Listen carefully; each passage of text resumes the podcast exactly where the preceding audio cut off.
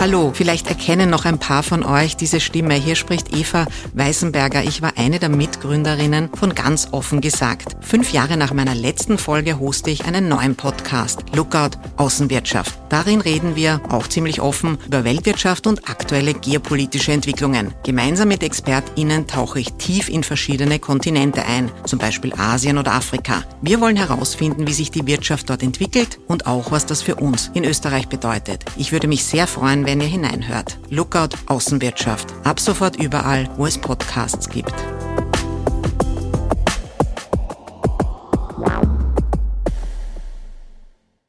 Ich habe seit längerer Zeit schon den Eindruck, dass quasi die Corona-Pandemie der letzte Kit ist, der diese Regierung noch zusammenhält, weil beide den Eindruck haben, puh, jetzt mitten in dieser Gesundheitskrise, die ja noch gar nicht überstanden ist, können wir nicht aufhören und nicht in Neuwahlen schlittern. Wenn diese Krise irgendwann einmal überstanden ist und dann vorbei ist, dann würde ich wirklich nicht einmal mehr einen müden Cent auf den Weiterbestand dieser Regierung wetten, außer beide kriegen sich wieder ein. Aber ich sehe im Moment gar nicht, wie das unter einen Hut zu bringen ist.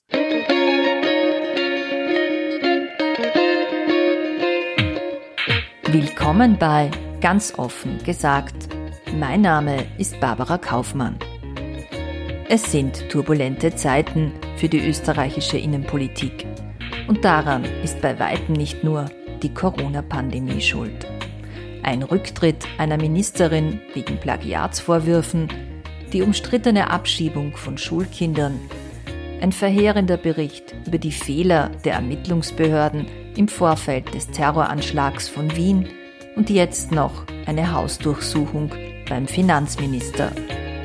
Was ist da los und wie geht's weiter? Darüber habe ich mit meinem heutigen Gast Eva Linsinger gesprochen, Leiterin der Innenpolitik beim Nachrichtenmagazin Profil. Hallo Eva, schön, dass du dir für uns Zeit genommen hast. Freue mich, danke für die Einladung. Liebe Eva, wir haben am Anfang unseres Podcasts immer eine Art Transparenzpassage, in der wir erklären, woher wir den Gast kennen, warum wir uns zum Beispiel duzen, wie das bei uns der Fall ist. Jetzt habe ich nachgedacht und wir haben uns eigentlich noch nie im echten Leben getroffen. Ich habe auch nachgedacht. Mir ist ehrlicherweise auch nichts eingefallen, wo wir uns getroffen hätten. Vielleicht haben wir uns wirklich noch nie getroffen. Das stimmt. Das heißt, ich kenne dich als Leserin äh, von Profil und natürlich sehe ich dich oft im Fernsehen bei Innenpolitikdiskussionen, aber wir haben uns noch nie getroffen und wir duzen uns, weil man sich unter Journalistinnen, Kolleginnen einfach eher duzt. Ne? Ja, und äh, ich bin jetzt keine so große Freundin des Sitzens unter Kollegen, Kolleginnen. Bei Politiker, Politikerinnen halte ich das anders, aber da finde ich unter, sagen wir jetzt im, bei ganz großzügiger Auslegung im weitesten Sinne Gleichaltrigen, finde ich das Duzen eigentlich ganz gut eingebürgert. Ich glaube, so weit sind wir nicht auseinander. Du, und die zweite Frage, Arbeitest du aktuell für eine Partei oder hast du jemals für eine Partei gearbeitet? Nein, habe ich nicht und würde ich auch nicht. Ich hatte zwar wie alle, die jemals an der Uni studiert haben, alle möglichen Jobs als Studentin. Ich war Skilehrerin, ich habe auch ähm, so Werbezetteln ausgetragen und so weiter, aber für eine Partei habe ich nie gearbeitet. Sehr gut, dann können wir gleich starten. Es gibt ja durchaus langweiligere Wochen in der Innenpolitik als die vergangenen. Würdest du dazu stimmen? Definitiv. Äh, ich mag auch gern Aufregung, aber ich habe mich in den letzten Monaten schon manchmal dabei ertappt, dass ich fast Sehnsucht nach einer herzhaft langweiligen Woche gehabt habe, wo eigentlich gar nichts passiert und wo so etwas wie Beamtengehaltsverhandlungen der spannendste Höhepunkt einer Woche sind. Also so ein bisschen Fahrt wäre manchmal gar nicht schlecht. Du, vielleicht können wir eine kurze Zusammenfassung wagen. Ich habe mir da einiges notiert, allein von diesem Jahr 2021. Ähm, es gab den Rücktritt der Arbeitsministerin Aschbacher nach Plagiatsvorwürfen.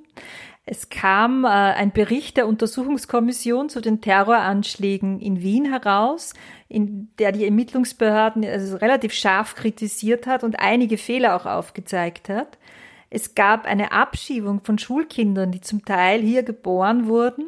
Und schließlich gab es die Hausdurchsuchung beim Finanzminister der Republik im Auftrag der Korruptionsstaatsanwaltschaft. Eva, was sehen wir eigentlich gerade in Österreich? Ist das eine Regierungskrise? Ist das die Krise der Grünen Partei, also des kleinen Koalitionspartners? Ist es die Krise der neuen Volkspartei von Sebastian Kurz oder von allem ein bisschen?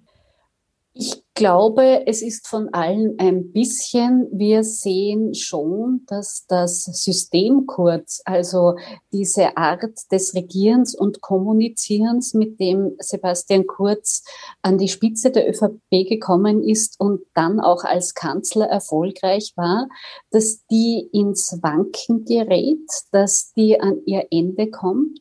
Wir sehen, dass auch Teile seines Erfolgskonzepts, nämlich die finanziell üppige Ausgestaltung von Wahlkämpfen in den U-Ausschüssen verhandelt wird, weil es da auch geht um Parteispenden. Wir sehen, dass dieses Prinzip der Regierungszusammenarbeit mit den Grünen, nämlich das vermeintlich Beste aus beiden Welten, an das Ende kommt, weil es eher nicht das Beste ist, sondern die beiden in den letzten Wochen seit der Abschiebung der beiden Schulkinder, wie du gesagt hast, doch sich eher giftig und mit Argusaugen einander beäugen. Wir sehen, dass die Personalauswahl, ein Bestandteil des Systems kurz, auch an ihr Ende kommt, weil Loyalität das oberste Prinzip war.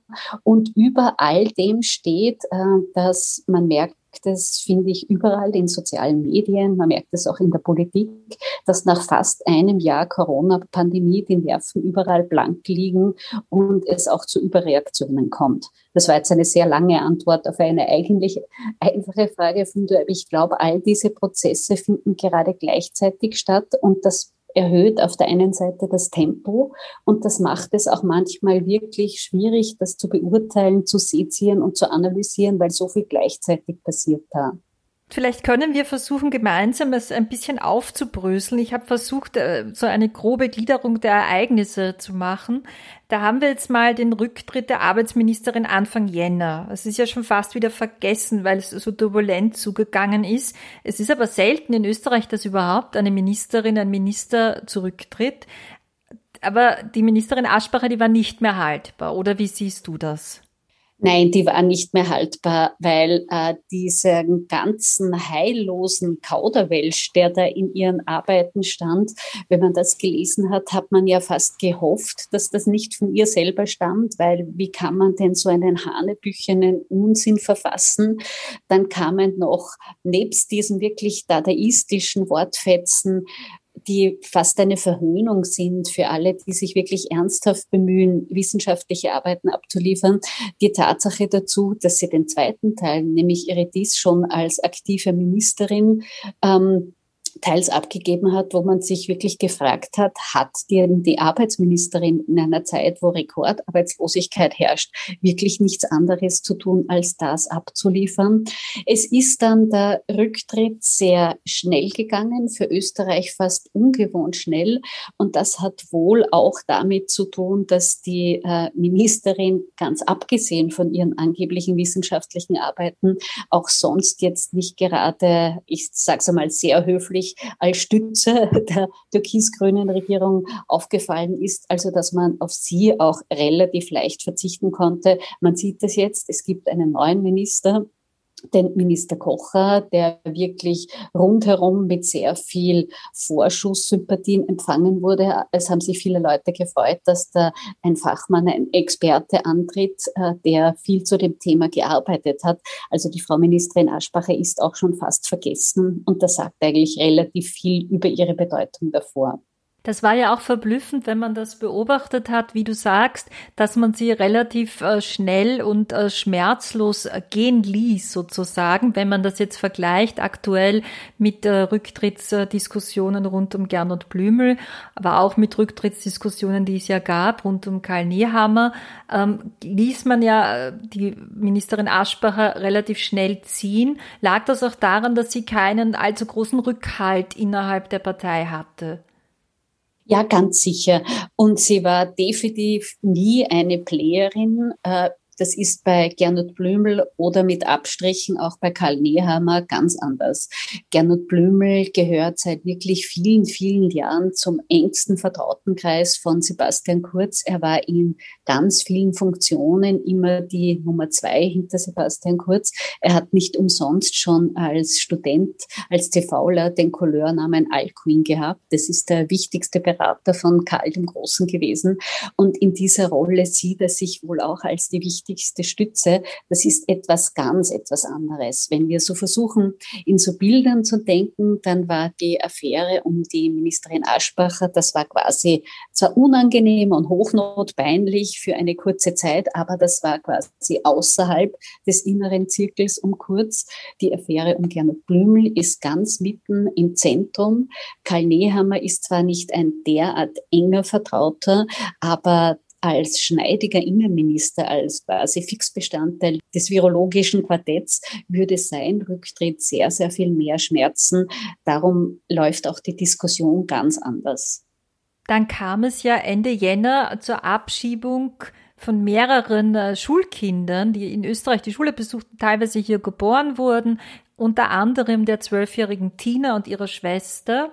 Und äh, diese Abschiebung wurde ja sehr kritisiert, vor allem auch, wie sie vor sich ging. In der Nacht der Abschiebung äh, ist wohl die Polizei vor Ort gegen die demonstrierenden Mitschülerinnen, Mitschüler, äh, Mitschüler äh, relativ hart äh, vorgegangen, bis brutal, haben einige gesagt ähm, Polizeihunde waren vor Ort und es waren auch Grünpolitikerinnen, äh, Grünpolitiker wie zum Beispiel die Bildungssprecherin und ehemalige Journalistin Sibylle Hamann vor Ort, die darüber dann sogar einen Text geschrieben hat.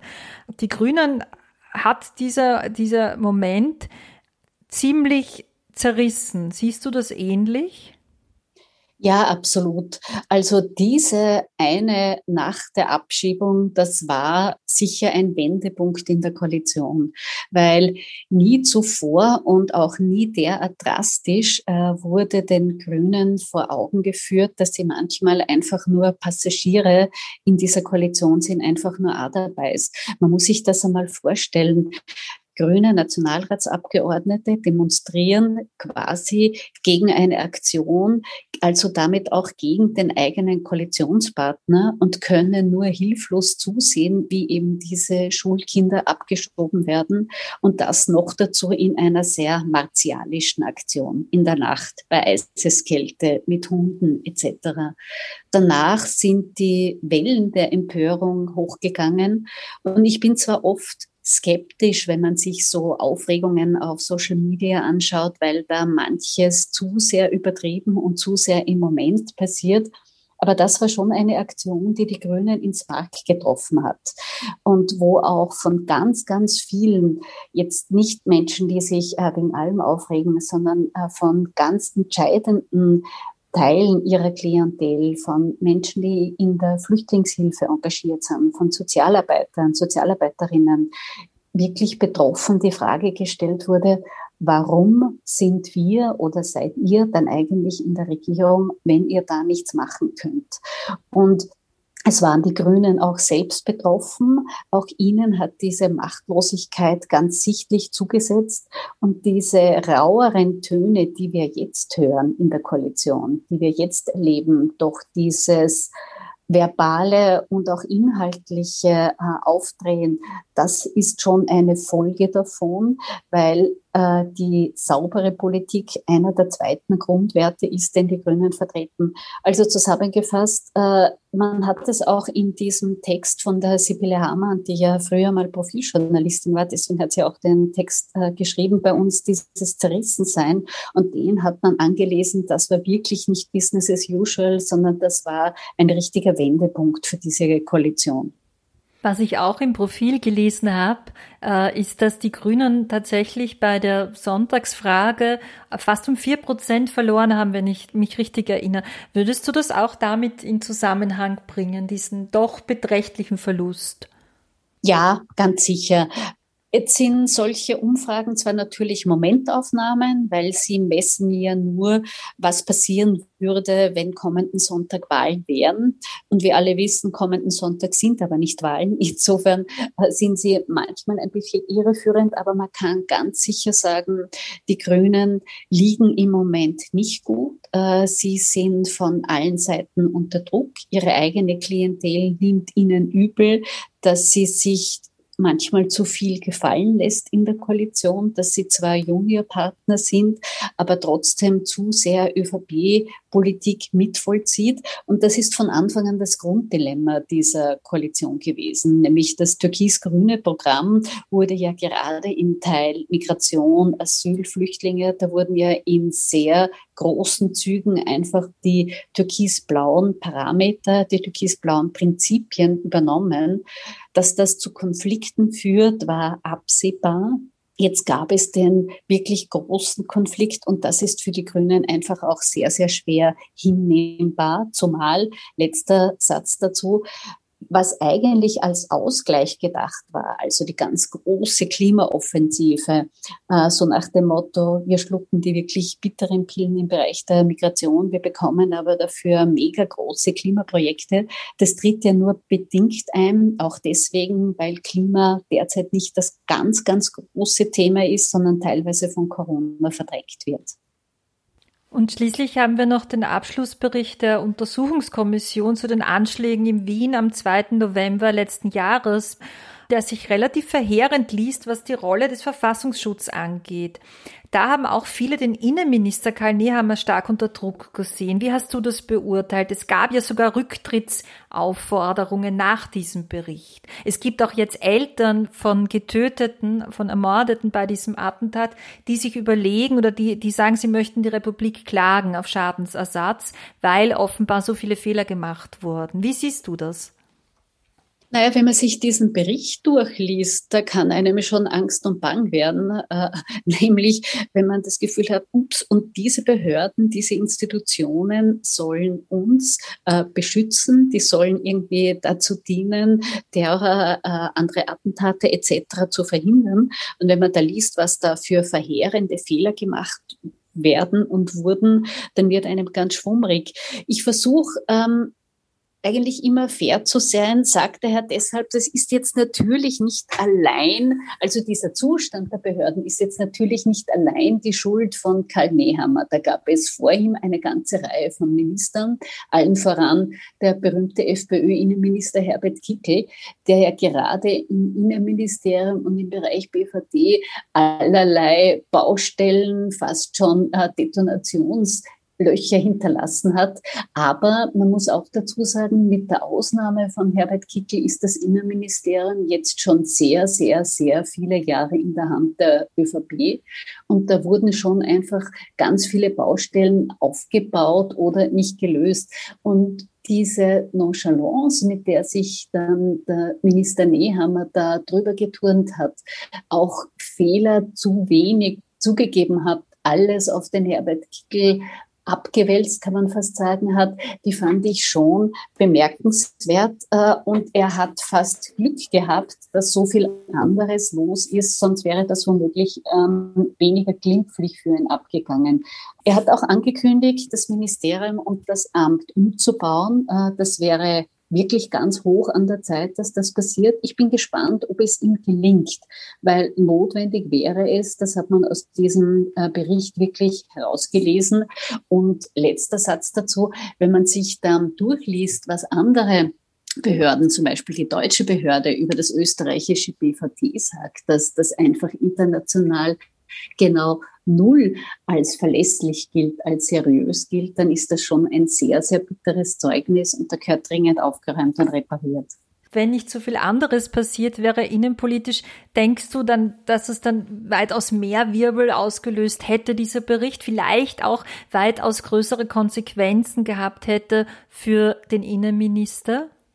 Das glaube ich schon. Also ich glaube schon, dass wäre das jetzt ein unter Anführungszeichen normale Zeit, wo nicht eine Aufregung die nächste jagt, wo nicht auch noch äh, Corona zu allem dazukommt, es zumindest länger und intensiver diskutiert worden wäre. Und im Innenministerium gibt es eine ganze Menge zu tun, gibt es eine ganze Menge zu reparieren. Äh, das wäre schon auch eine Debatte, die dem Land, die den Sicherheitsabteilungen da auch gut tun würde, weil da ist wirklich viel im Argen. Und das ist einer der Gründe, wir haben es am Anfang besprochen, warum ich es manchmal ähm, schwierig oder schade finde, dass so viele Dinge gleichzeitig passieren, weil man fast nie dazu kommt, eines zu Ende zu diskutieren. Ja, man kann es auch fast nicht zu Ende denken, habe ich manchmal den Eindruck, dass es gar nicht so sickert, passiert schon wieder das nächste aktuell, oder? Ja, genau. Und gerade am Beispiel ähm, des Innenministeriumsberichts und auch des Zustands des BVDs etc., da äh, drücken sich ja die Behörden jetzt wirklich seit langem schon um eine Reformdiskussion, die wäre aber dringend notwendig. Und da wäre schon auch gut, wenn ähm, die Medien, die Oppositionspolitiker, andere Institutionen auch einmal Zeit hätten, in Ruhe hinzuschauen. Also wir sammeln in dieser ganzen hektischen äh, Corona-Zeit schon eine Menge Themen an, die wir quasi auf den Schreibtisch ein bisschen weiter nach hinten legen und sagen, bald in Ruhe darum kümmern. Und dieser Stapel wird schon immer höher. Das ist ein schönes Bild, ja. Man hat ja überhaupt als Beobachterin der momentanen innenpolitischen Situation auch so ein bisschen den Eindruck, ähm, in der neuen ÖVP, also der türkisen ÖVP, die immer so diszipliniert nach außen agiert hat, da ist irgendetwas aus dem Gleichgewicht geraten, ja. Also da gab es diese Verstimmungen mit Tirol, wo das zum ersten Mal so offensichtlich wurde. Da hast du auch einen Kommentar geschrieben, wo du über eine Zäsur geschrieben hast, sogar für die türkise ÖVP. Da ist ein Landeshauptmann, der zur selben Partei gehört wie der Kanzler, quasi sich öffentlich beinahe weigert, auf Wien zu hören, als es darum ging, in Tirol einzelne Gemeinden unter Quarantäne äh, zu stellen, weil sich die Mutation B1351, also südafrikanische Mutation auch genannt, dort so massiv ausgebreitet hat und die wirklich so aufstand. Man hatte den Eindruck, dass äh, Günther Platter, der ja auch immer, habe ich jetzt mich erinnert, das Türkis als Parteifarbe gar nicht angenommen hat, glaube ich, sondern beim Schwarz geblieben ist, dass der sich quasi äh, öffentlich doch gegen den eigenen Kanzler stellt, wenn man so möchte. Ja, was ist denn da passiert, Eva? Ja, das ist schon sehr neu und das fand ich auch extrem spannend, weil wir sind das von vielen, vielen, vielen ÖVP-Obleuten gewohnt, dass die Landespartei-Obleute, äh, dass die Landeshauptleute quasi sagen, po, ist doch mir wurscht, wer in Wien unter mir Parteiobmann ist und da quasi ihm ihr Mütchen kühlen. Bei Sebastian Kurz war das ganz anders. Der wurde ähm, fast wie ein Erlöser gefeiert, hat sich auch mit großer Geste, als er ÖVP-Obmann wurde, eine Generalvollmacht zusichern lassen und hat so getan ähm, und auch den Nimbus um sich verbreitet, als würde er immer nur tun, was er für richtig hält und äh, hätte es gar nicht notwendig, auf irgendjemand anderen zu hören. Und diese ganze Affäre um Tirol, ähm, um das richtige Vorgehen und die richtige Vorgangsweise bei der Ausbreitung, da hat schon sehr deutlich gezeigt, was auch die Grenzen von Kurz sind. Und das fand ich so spannend, dass auch seine Macht, äh, obwohl er das seltene Kunststück, und das ist wenigen ÖVP-Obleuten gelungen, die Kanzlerschaft für die ÖVP zu erringen, äh, dass auch seine Macht an der Grenze der Landeshauptleute endet, dass auch er nicht tun kann, was er für richtig hält, äh, sondern dass er versuchen muss zu überzeugen und dass selbst von ihm quasi handverlesen ausgesuchte Quereinsteigerinnen wie die Frau Grünberg, die für Tirol kandidiert, im Offen drohen, ihm die Gefolgschaft zu verweigern. Und das fand ich schon einen Wendepunkt, weil das gab es noch nie unter jetzt der Obmannschaft von Sebastian Kurz. Der hat bisher getragen von Sympathie und Wohlwollen der Landeshauptleute durchregiert. Es gab zumindest öffentlich keinen Widerspruch.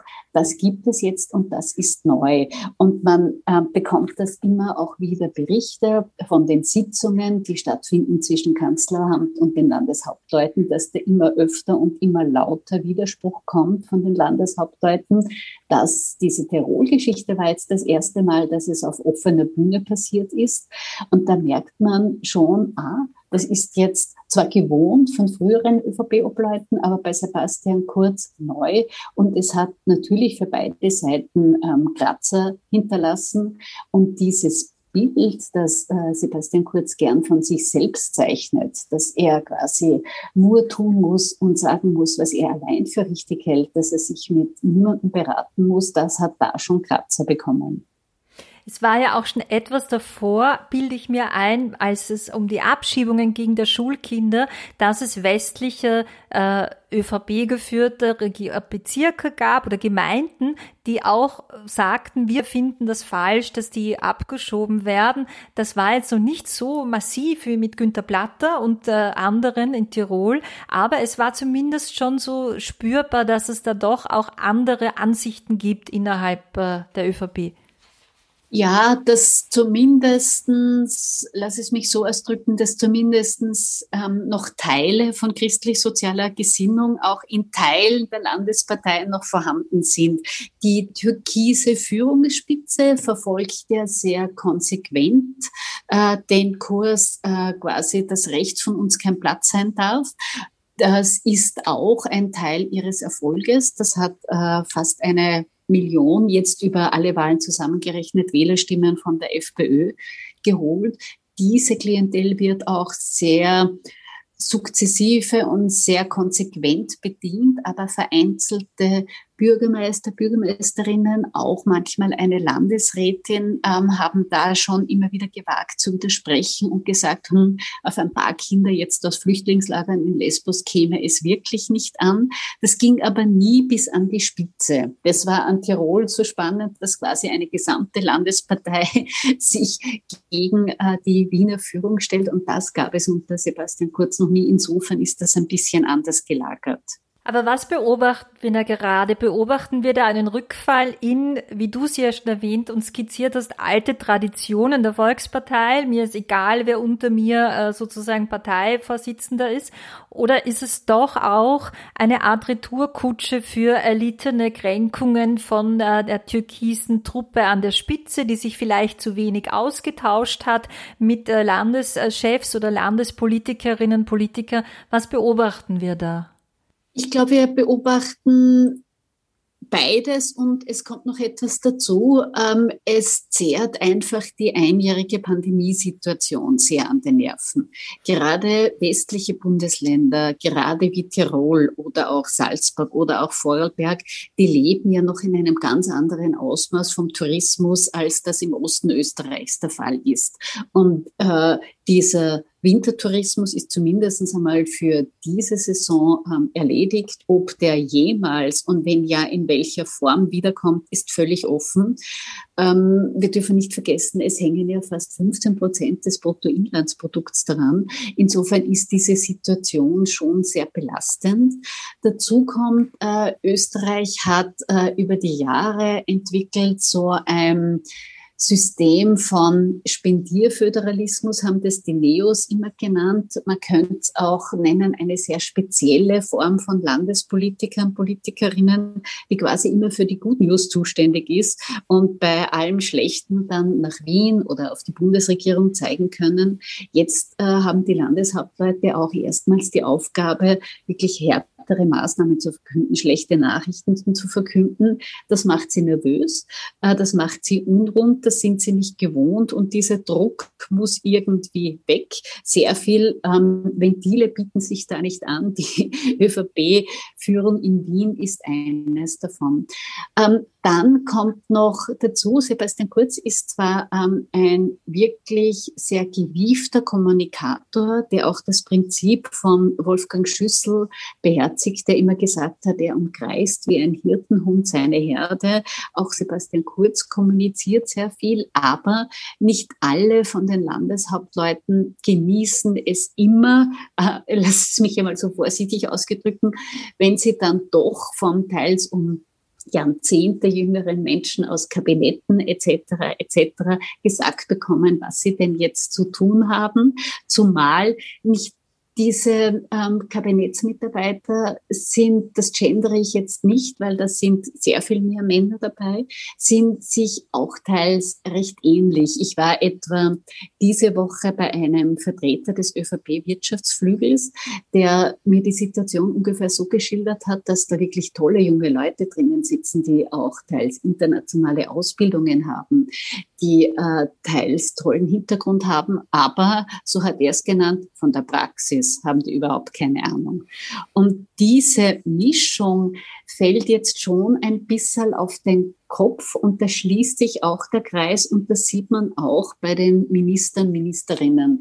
Wenn wir uns an frühere Regierungen erinnern, ich vergleiche es jetzt, weil es ein ÖVP-Kanzler war, mit dem früheren Kanzler Wolfgang Schüssel, der hatte in seinem Kabinett echte Schwergewichte drinnen sitzen. Jetzt völlig egal, was man von ihren Positionierungen halten will, aber sowohl Elisabeth Gera als auch Martin Bartenstein das waren wirklich eigenständige Persönlichkeiten, auch mit eigenständiger Politik, die auch einen Background hatten. Die Personalauswahl, die Sebastian Kurz gerne mag, geht es eher und in allererster Linie mal um Loyalität. Also man hat loyal zu sein. Es ist keine Verankerung in einer Landespartei oder auch in einem Bund oder sonst wo erforderlich. Und es ist auch nicht zwingend erforderlich, da rasend viel Kompetenz oder Eigenleben zu entwickeln oder Strahlkraft zu entwickeln. Dieses System funktioniert ganz gut in normalen Zeiten, äh, wenn es auch gar nicht notwendig ist, dass die einzelnen Ministerien tolle eigene Ideen haben. Man sieht jetzt aber in dieser enormen Krise, in dieser Gesundheits-, Wirtschafts-, Arbeitsmarkt-, sonstigen Krise, dass es doch da ganz gut und wohltuend wäre, wenn etwas kompetentere ähm, Menschen in den Ministerien sitzen würden, die sich auch einmal trauen, ähm, außerhalb der Box zu denken. Also kurz gesagt, äh, ich glaube, diese Personalauswahl fällt jetzt gerade in der Krise ein wenig allen auf den Kopf. Ähm, und man sieht das auch, wie groß die Erleichterung war bei Minister Kocher, wo man quasi gedacht hat, boah, endlich einmal jemand, der sich wirklich auskennt. Und das wirft auf die anderen eigentlich kein sehr gutes Licht. Kommen wir zu dem Ereignis, das jetzt wirklich einzigartig ist. Ich habe auch bei euch im Profil, bei euren Recherchen gelesen, die Hausdurchsuchung bei einem Finanzminister ist tatsächlich etwas, das noch nie vorgekommen ist in Österreich. Ähm, wie ist es denn eigentlich dazu gekommen? Kannst du uns das noch einmal kurz skizzieren zu dieser Hausdurchsuchung? Ja, die nach allem, was wir wissen, die Wirtschafts- und Korruptionsstaatsanwaltschaft ähm, ermittelt ja schon länger aufgrund einiger SMS, sonstiger Nachrichten, die ausgetauscht wurden zwischen Novomatic, auch zwischen äh, Thomas Schmidt, ähm, dem ehemaligen Generalsekretär im Finanzministerium und jetzigen Übermenschen. Ähm, es wird ja auch schon länger ermittelt gegen den ehemaligen Finanzminister Hartwig Löger und im Zuge all dieser Ermittlungen äh, ist offensichtlich die Wirtschafts- und Korruptionsstaatsanwaltschaft auf verschiedene Unterlagen gestoßen, vor allem auf ein SMS von Novomatic an Gernot Bügel, wo quasi zwei Dinge angesprochen wurden. Erstens Spenden, zweitens Probleme in Italien, Steuerprobleme, äh, wie man weiß. Und auf dieses SMS, äh, da wurde, erfolgte dann eben nicht die Reaktion, dass Gernot Blümel das quasi empört zurückweist oder mit sieben Fragezeichen antwortet, welche Spenden, sondern dieses Anliegen weiterleitet. Äh, tu es für mich. Das ist mittlerweile sehr bekannt, ein geflügelter Satz geworden. Und da ähm, hat die Wirtschafts- und Korruptionsstaatsanwaltschaft offensichtlich das ganz dringende Bedürfnis gehabt, weiter nachzusehen, weiter zu sehen, gibt es da einen Zusammenhang. Und deswegen wird auch Gernot Blümel als Beschuldigter geführt. Zur Vorgeschichte. Gernot Blümel hätte schon im Juni 2020 Gelegenheit gehabt, manches aufzuklären. Da war sein mittlerweile auch berühmter Auftritt im Untersuchungsausschuss. Er wurde schon damals gefragt, haben wir jetzt nachgelesen, ob es denn jemals Spenden oder Spendenangebote, sei es jetzt direkt oder verklausuliert, von der Novomatic gab. Damals hat Blümel geantwortet, wie auf so viele Fragen, er kann sich nicht erinnern, er hat persönlich keine Wahrnehmung. Also da hat er sehr wenig dazu getan, äh, das Ganze aufzuklären. Das ist das eine. Und das zweite ist ein ähm, Aktenvermerk, wo es auf diesen Punkt legt die ÖVP besonders besonders viel Augenmerk, wo ein Termin mit Kurz ähm, vermerkt ist. Und da ähm, gibt es jetzt eine eidesstaatliche Erklärung von einer Martina Kurz, die sagt, sie sei damit gemeint und nicht Sebastian Kurz. Wir werden sehen, wie das Ganze weitergeht, ähm, was die Wirtschafts- und Korruptionsstaatsanwaltschaft noch an Indizien, vielleicht gar Beweisen hat, ähm, was denn noch, sie hat jedenfalls bei dieser Hausdurchsuchung auch Handy und Laptop von Gernot Blübel mitgenommen und quasi die Daten ausgelesen, wie man das sagt. Was da herauskommt, wird man sehen. Es ist unserer Erinnerung nach ähm, das erste Mal, dass ein amtierender Minister als Beschuldigter geführt wird. Es gab es nach ähm, Ende ihres Amtes bei manchen, aber bei einem amtierenden Finanzminister ist das schon ein sehr, sehr, sehr bemerkenswerter Akt. Nicht ohne Grund hat es Österreich damit auch wieder einmal in fast alle internationalen Medien geschafft. Ich kann mich auch entsinnen, dass nicht wenige dieser internationalen, dieser internationalen Medien sich darüber erstaunt gezeigt haben, dass es denn keinen Rücktritt gegeben hat von Gernot Blümel. Ich kann mich zum Beispiel an ein Gespräch erinnern eines äh, Redakteurs des Schweizer Rundfunks mit dir, in dem du äh, die Situation geschildert hast, eine Analyse gegeben hast und der Moderator war relativ äh, baff darüber, dass es keinen Rücktritt gibt äh, in Österreich.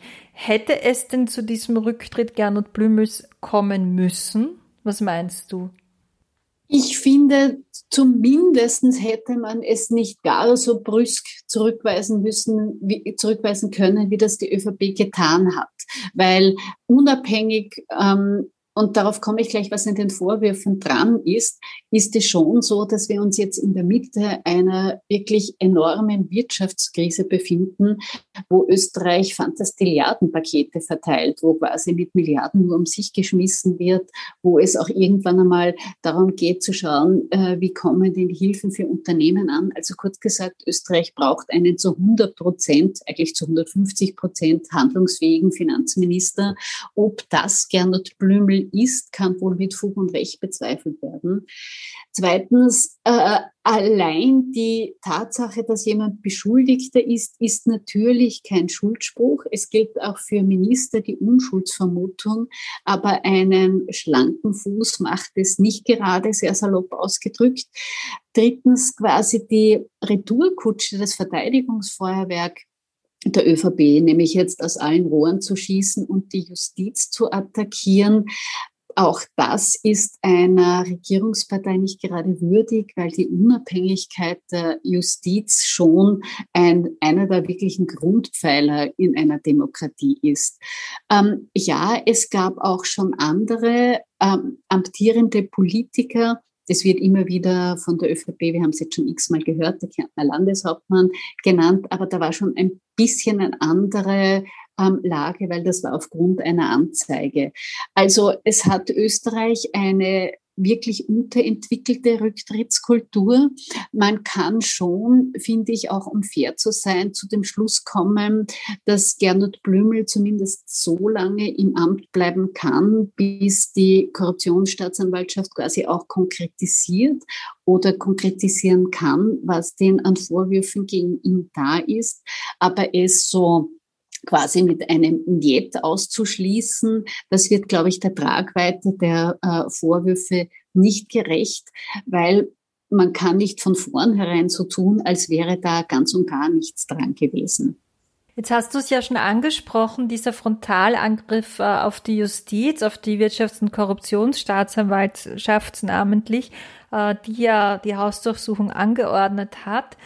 Wenn man jetzt äh, das so beobachtet und auch das äh, sozusagen andere Verhalten aktuell der ÖVP, wo es darum geht, dass sie zum Beispiel drohen, einzelne Accounts auf Social Media zu klagen, die behaupten, Gernot Blümel wäre schuldig oder die behaupten, äh, er wäre korrupt. Wenn man dieses Gesamtpaket beobachtet, ist es etwas ganz Sonderbares. Es hat mich nämlich, hat mich ein bisschen an die FPÖ von Jörg Haider erinnert, wo man auch sehr schnell war mit Klagsdrohungen, wo man auch sehr schnell war mit persönlichen Angriffen und auch immer wieder gegen die Justiz gepoltert hat. Ist das ein Vergleich, den du, den du passend findest oder würdest du sagen, das hat doch noch sehr wenig miteinander zu tun? Hm, spannender Vergleich. Mir fällt dazu spontan ein, äh, der unter Schwarz-Blau 1 der damalige Justizminister Dieter Böhmdorfer hat einmal über Jörg Haider gesagt, dieser sei über, Zitat, jeden Verdacht erhaben. Äh, und das macht wohl ein bisschen das damalige Justizverständnis deutlich. Also man darf quasi nicht einmal untersuchen, ob da irgendetwas falsch gelaufen ist, weil es ist nicht falsch gelaufen, weil eben über jeden Verdacht erhaben. Ein bisschen einen ähnlichen Eindruck habe ich jetzt schon auch. So quasi, ähm, da ist nichts dran an den Vorwürfen und da wird auch nicht dran sein, weil wir haben keine Fehler gemacht und wir machen immer alles richtig. Und mit diesem großen Ab mit dies, das ganz so apodiktisch zu sagen, da würde ich mir schon auch etwas mehr Demut vor dem Amt äh, erwarten und auch etwas mehr Respekt vor einer unabhängigen Justiz. Ich finde, es gab wirklich schöne Auftritte von der Präsidentin der Richtervereinigung etc. etc., die in sehr deutlichen Worten erklärt hat, warum eine unabhängige Justiz wichtig ist und eine zentrale Rolle spielen muss. Ich weiß jetzt nicht, wir alle wissen nicht, was bei den Ermittlungen herauskommen wird. Wir alle wissen nicht, wie dicht die Verdachtslage sein wird. Aber wir haben in den vergangenen Wochen auch teils mit Erschrecken und mit Bestürzung gehört von einer Staatsanwältin, die das Ganze nicht mehr aushielt und ihre Arbeit niederlegt, wie unter großem politischen Druck die Korruptionsstaatsanwaltschaft manchmal arbeitet. Das fand ich erschreckend. Und gerade deswegen ist glaube ich, schon der Anschein zu vermeiden, dass der Druck ausgeübt wird, weil eben jemand prominenter oder ein prominenter ÖVP-Politiker im Zentrum steht, besonders wichtig. Es soll ermittelt werden ähm, und so wie es im Moment aussieht, wird dieses Verfahren oder diese Kraftprobe für einen der beiden nicht sehr gut enden, entweder nicht für die Wirtschafts- und Korruptionsstaatsanwaltschaft oder für Gernot Blümel. Ähm, und es kommt aber noch etwas dazu. Man merkt schon, dass auch im Ibiza-Untersuchungsausschuss bei dem die ÖVP lange gehofft hat, da würden quasi nur FPÖ-Verfehlungen aufgedeckt, dass der jetzt schon beginnt vorzudringen, auch ins Gravitationszentrum Zentrum der ÖVP. Es werden in den nächsten Tagen SMS, sonstige Nachrichten auch von Bundeskanzler Kurz im U-Ausschuss eintrudeln. Es werden auch ähm, so Nachrichten und Textverkehre vom ehemaligen Vizekanzler Heinz-Christian Strache da eintrudeln, die auch ein bisschen Einblick geben, was denn da gelaufen ist. Und eines ist klar, all die extrem teuren Wahlkämpfe, die die ÖVP geführt hat. Die haben zwar zu sehr großen Wahlerfolgen geführt, aber die waren sehr teuer. Es sind im U-Ausschuss auch immer wieder Spenderinnen und Spender aufgetreten, die dazu befragt wurden. Und all das erklärt ein bisschen die Nervosität der ÖVP.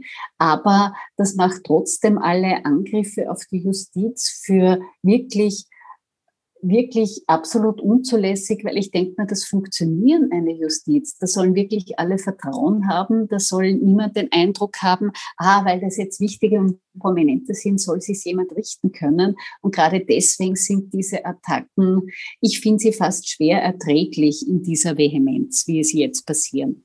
Jetzt sind Sie ja tatsächlich vehement, wie du auch schilderst, und das ist ja auch etwas, das immer wieder von anderen äh, Kommentatorinnen, Kommentatoren anderer Medien erwähnt wird. Vielleicht ist die Suppe doch zu dünn, vielleicht äh, ist die Wirtschafts- und Korruptionsstaatsanwaltschaft doch dazu, ähm, äh, wie, wie soll man sagen, zu ehrgeizig nach vorne geprescht und hat da sozusagen so ein drastisches Mittel wie die Hausdurchsuchung angewandt. Ist denn das überhaupt vorstellbar, dass es quasi aufgrund einer trotz doch sehr dünnen Beweislast, dass man zu so einem drastischen Schritt äh, greift und sagt, wir machen eine Hausdurchsuchung bei einem amtierenden äh, Finanzminister quasi, weil wir, weil es uns gerade freut oder, oder ohne da jetzt handfeste Beweise in der Hand zu haben. Wie schätzt du das ein? Äh, sehr gute Frage, sehr schlechte Antwort. Ähm, ich erlaube mir jetzt da etwas, was fast ungewöhnlich geworden ist. Ich erlaube mir da nämlich noch keine Meinung zu haben und einfach zu sagen, gönnen wir uns doch die Zeit und warten wir einfach einmal ab. Warten wir, was die Wirtschafts- und Korruptionsstaatsanwaltschaft ich habe über die Jahre den Eindruck gewonnen, dass die arbeitet so wie in einem, ähm, wie wenn jemand versucht, ein richtig mehrere tausend Teile Puzzle zu lösen. Äh, und da werden Standteil und Bestandteil, ein SMS, ein Aktenvermerk, eine Textnachricht nach dem anderen gesammelt, ineinandergereiht und irgendwann ergibt das Ganze einmal ein Bild. Ähm, das befriedigt jetzt unsere ähm, Sehnsucht, immer sofort und zu allem eine Meinung zu haben, entweder zu sagen, das war völlig überschüssend oder ähm, klar, Blümel ist schuldig. Äh, also diese beiden Extremmeinungen befriedigt das nicht, sondern ich denke mir, lassen wir die einfach einmal arbeiten. Das ist ein sehr wichtiges Verfahren. Da geht es immerhin darum, ob eine Regierungspartei, ob die Kanzlerpartei, ob da ein wesentliches Mitglied wirklich, wie es im Moment ausschaut, zu Recht Beschuldigter ist, ob er möglicherweise auch angeklagt ist, lassen wir doch auch die Zeit, das wirklich seriös aufzuarbeiten und da wirklich Belege zu sammeln. Und ich denke mal, es ist jetzt gerade auch durch äh, Social Media manchmal quasi zwingend erforderlich geworden, zu allem sofort und prompt eine möglich prononcierte Meinung zu haben. Ich glaube, das ist manchmal auch mit daran schuld, dass dann die Meinungen so aufeinander prallen. Lass uns einfach abwägen, was es wiegt. Das hat zwar früher mal so ein äh, prinzipieller Journalismusausspruch. Warten wir, was da herauskommt, was wirklich geliefert wird. Warten wir, was an Beweisanträgen noch kommt. Warten wir, bis da ein Gesamt Gesamtbild da ist und lass uns da das dann beurteilen. Manche halten das für äh, langweilig und ich denke mal, es gehört aber auch manchmal zum Journalismus dazu, die Geduld zu haben, zu warten, bis wirklich Fakten am Tisch liegen und es erst dann zu beurteilen. Was jetzt die Person äh, Gernot Blümel betrifft, ist es ja nicht nur so, dass er gerade amtierender Finanzminister ist, sondern er gilt ja als enger Vertrauter von Sebastian Kurz. Die Karrieren der beiden sind ja sehr miteinander verwoben, wenn man sich das mal ansieht in der Vergangenheit.